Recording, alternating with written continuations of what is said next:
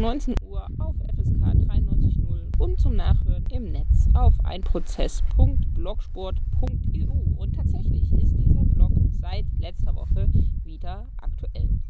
Ja, heute sitze ich hier mit Jeremia von DEMOB und Deutschland demobilisieren ist ja auch organisiert in dem Bündnis irgendwo in Deutschland, das wir schon aus dem letzten Jahr kennen mit der Zwickau-Demo der sogenannten, wo nämlich äh, das Bündnis aufgerufen hat zu einer Demonstration zum fünften Jahrestag der Selbstaufdeckung des NSU und auch in diesem Jahr existiert das Bündnis weiter. Aber erstmal hallo. Hallo. Was plant ihr denn für dieses Jahr? Das findet ja alles jetzt zur Zeit und in den nächsten Wochen statt, was das Bündnis in diesem Jahr vorhat. Ja, also für dieses Jahr haben wir uns mit dem bundesweiten Bündnis, also es sind Gruppen aus Nürnberg, Berlin, Hamburg, Rostock und Leipzig bisher in, irgendwo in Deutschland organisiert. Und wir haben drei Schwerpunkte definiert. Der eine ist jetzt gerade laufen in allen Städten Filmscreenings, Diskussionen, Veranstaltungen rund um zu, oder zur Erinnerung an das Pogrom von Rostock-Lichtenhagen, was seinen 25. Jahrestag gerade hat. Uns interessiert dabei neben einem Bewusstmachen natürlich für, die, für, die, für das Pogrom, für die fehlende oder für die Art der Aufarbeitung, für die Art eben auch des Umgangs mit den Menschen, die im Haus waren, für die äh, beispielhaften äh, Umgang von Polizei, Politik, Bürger und eben Mob in den 90ern und das Ganze ziehen wir natürlich in die Moderne und wir, äh, wir sehen da lauter Sachen, die wir jetzt, wenn wir auf die letzten Jahre zurückgucken, Straßenjagd oder Mobjagd in Bautzen, ob wir Heidenau, Freital, all diese Orte, ähm, das ziehen wir wieder zueinander äh, in oder wir beziehen das wieder aufeinander, denn wir sehen ja die ganzen Doppelungen und warnen. Wir warnen deswegen, weil natürlich, und das ist ja in dieser Sendung auch sehr passend, ähm, rund um den NSU ja auch immer wieder äh, als entscheidender Punkt für in der Sozialisation, in der politischen äh, Sozialisation der TäterInnen eben gesagt wird, ja, die Erlebnisse von Pogromen wie Rostock-Lichtenhagen, das ist natürlich ein entscheidender Punkt. Auf der Straße sein, mit den Leuten gemeinsam vorgehen, merken, wir sind viele, alle wollen dasselbe. Ähm, das sind natürlich Dinge, die bleiben ein Leben lang eingeschrieben in eine Persönlichkeit. Und das passiert jetzt gerade wieder. Das ist also unser erster Block dazu. Möchte ich euch alle einladen, auf irgendwo in Deutschland.org nachzuschauen. Es sind zu viele Veranstaltungen. Wir zeigen eigentlich in jeder Stadt den Film The Truth Lies in Rostock, eine äh, tolle Dokumentation über das Pogrom, in der es eben viel aus der betroffenen Perspektive mit vielen ähm, also schon recht heftiges Filmmaterial, wenn ihr da reingeht.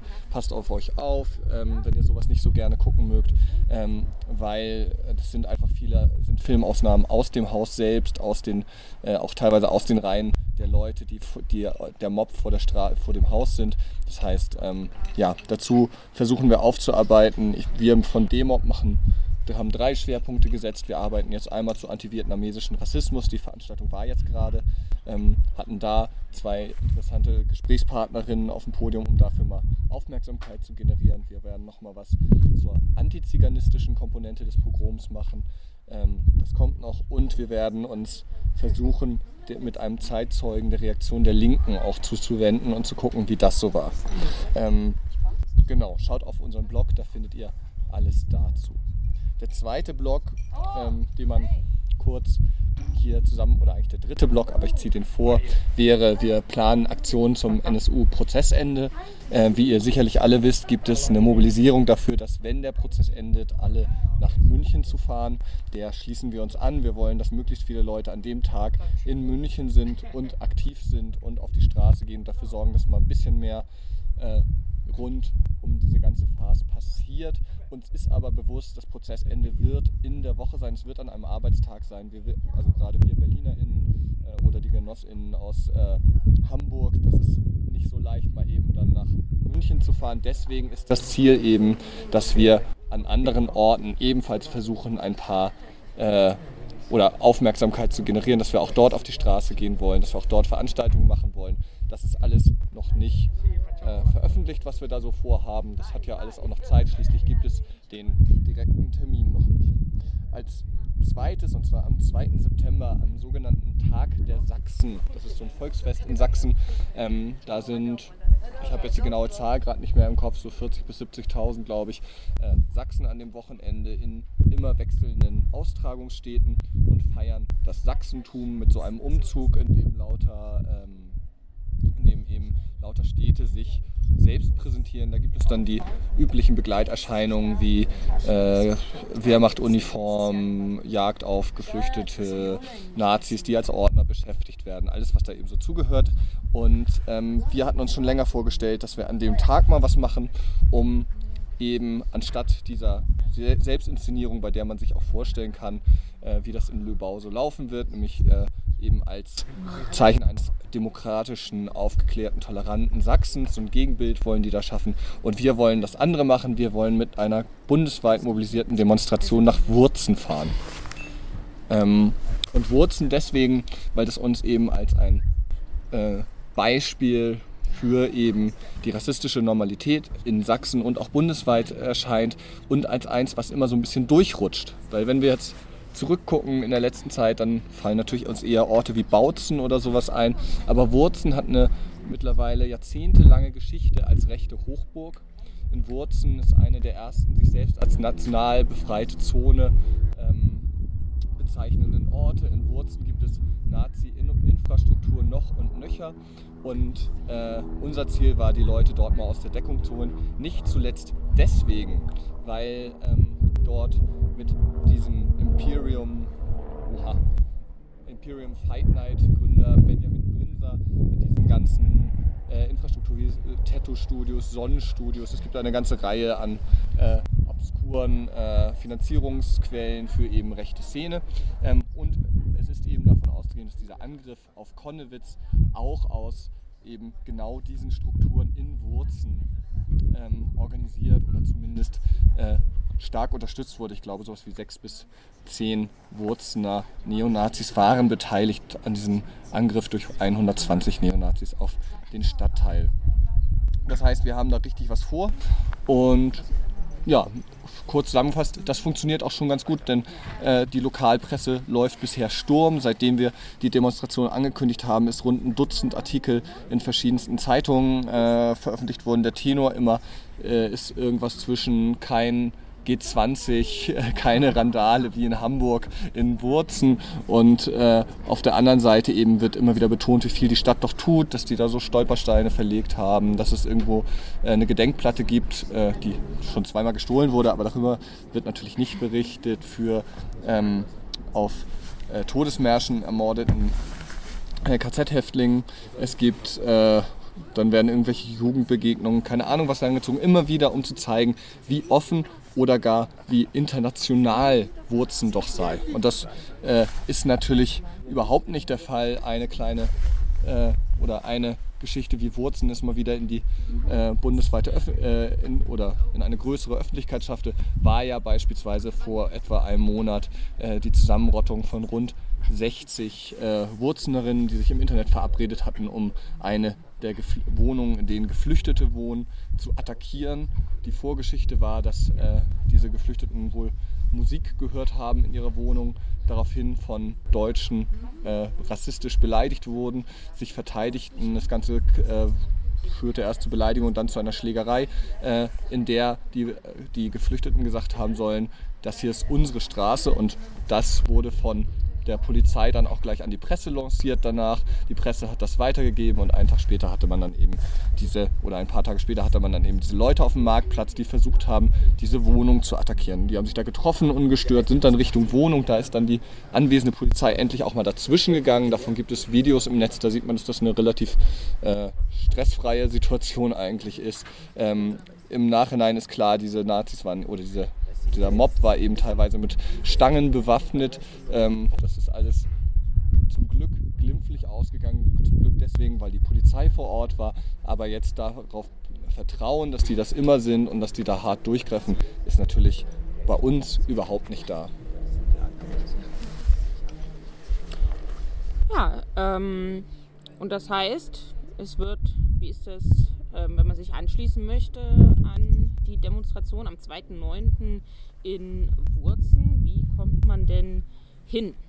Also die Idee ist die folgende, ähm, um eben auch Wurzen, das ist natürlich auch ein heißes Pflaster, das ist natürlich auch allen äh, bekannt, die sich damit so ein bisschen beschäftigen. Wir werden uns das, stellen uns das folgendermaßen vor. Es gibt Anreisen aus verschiedenen Städten. Da kann man natürlich wieder auf unserem Blog einfach nachgucken. Bisher ist klar, wir werden ähm, ab Leipzig mit dem Zug fahren und werden halt aus den anderen Städten wahrscheinlich dort dann hinfahren und von dort rüber und rein alle gemeinsam mit den Zügen reinfahren. Ähm, Idee ist die folgende, dann ähm, dort gegen 15 Uhr in Wurzen anzufangen. Über die Route wird gerade verhandelt. Auch das alles natürlich ein großes Politikum, nach dem, was, Sie, was ich eben erzählt habe von der Lokalpresse. Ähm, da werden wir dann auch nochmal schauen, wie das mit der Route aussieht, wie das mit Polizei aussieht. Aber grundsätzlich ist eben geplant, und das klappt ja bisher auch ganz gut, diese Aufmerksamkeit zu schaffen. Und das wird an dem Tag uns sicherlich auch gelingen. Wir hoffen also, dass ihr euch anschließt, dass äh, ihr mit uns dahin fahrt und äh, eben ja, euch trotzdem aber auch gut darauf vorbereitet. Wir fahren dann nicht im Szenekiez spazieren. Wir fahren da in eine Stadt, in der es seit 20 Jahren Neonazi-Struktur gibt, in der Neonazis als Arbeitgeber, als Normalos äh, auftreten, in der rechte äh, Argumentation längst Stadtgesellschaft als Normalität eingesickert sind, wo es gar nicht mehr den Stiefel-Nazi braucht, der irgendwo an der Ecke steht, um was zu schreien, weil das sowieso allgemein weit verbreiteter Konsens ist. Ähm, das heißt, wir gehen davon aus, dass sich dort auch Widerstand regen wird. Das heißt, passt auf euch auf, überlegt euch, äh, wie ihr mit Situationen umgehen wollt, falls es Stress rund um die Demo geht. Überlegt euch auch gut, wie ihr damit umgehen wollt, dass die sächsische Polizei immer noch die sächsische Polizei ist. Ähm, ne, wir erinnern an die Zusammenarbeit oder an die drei angeklagten Polizisten, die rund um die Gruppe Freital wegen Geheimnisverrats angezeigt wurden. Alle drei Polizisten sind mittlerweile ja in den, erm-, oder sind in den Ermittlungen als unbedenklich äh.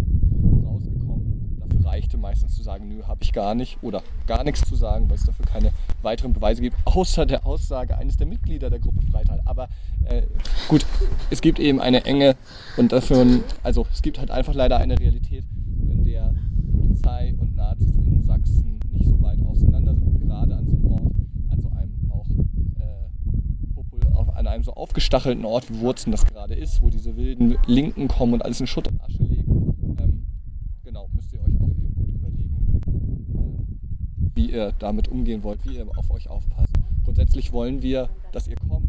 Wir halten das auch für verantwortungsvoll, das so zu machen. Wir ähm, wollen dort mit vielen Leuten auftreten. Wir wollen dort kraftvoll auftreten. Wir wollen zeigen, dass wir auf die Scheiße einfach keinen Bock haben. Wir wollen zeigen, dass das auch mal, dass wir auch mal zu denen vorbeikommen. Und wir hoffen äh, eben den Blick darauf lenken zu können, dass es sowas wie Wurzen natürlich nicht nur einmal gibt. Ja, dann nochmal am Schluss der Werbeblock. Wo kann man sich informieren wo, und rausbekommen, wo man zum Beispiel Tickets in den verschiedenen Städten für Busse bekommt? Also nochmal die Blogadresse und vielleicht den Twitter-Namen. Also www.irgendwo in Deutschland, alles zusammengeschrieben und klein.org ist unser Blog. Äh, falls ihr Twitter benutzt, auf Twitter findet ihr uns unter irgendwoin.de. Ähm, genau, das werdet ihr bestimmt alles hinkriegen. Oder halt eben bei den beteiligten Politgruppen, die findet ihr aber auf dem Blog und da, die werden bestimmt auch darüber äh, informieren. Wir freuen uns, jetzt haben wir sehr lange über Wurzeln geredet, auch nochmal eben der Werbe oder die Ansage, hey, wir machen da, wir versuchen gerade auch wirklich nochmal einen äh, inhaltlichen Spotlight und eben eine Erinnerungsarbeit an Rostock-Lichtenhagen zu machen. Wenn ihr also in einer der Städte Hamburg, Berlin, Leipzig, Rostock oder Nürnberg seid. Es gibt Veranstaltungen, informiert euch, kommt hin, wir freuen uns ähm, und hoffen, ein bisschen was weitergeben zu können, dass die 90er Jahre nicht so ganz verschollen sind, denn wir glauben, um heute gut zu verstehen, braucht man diesen Rückblick auf jeden Fall. Und damit äh, vielen Dank von unserer Seite. Ähm, genau. Tschüss. Ja, vielen Dank fürs Herkommen. Und das war's in dieser Woche mit Ein Prozess, ein Land, keine Gesellschaft, viel NSU. Ihr habt es gehört, wir haben das Studio nach draußen verlegt, aber das soll uns ja nicht stören und wir hören uns in der nächsten Woche wieder. Bis dahin.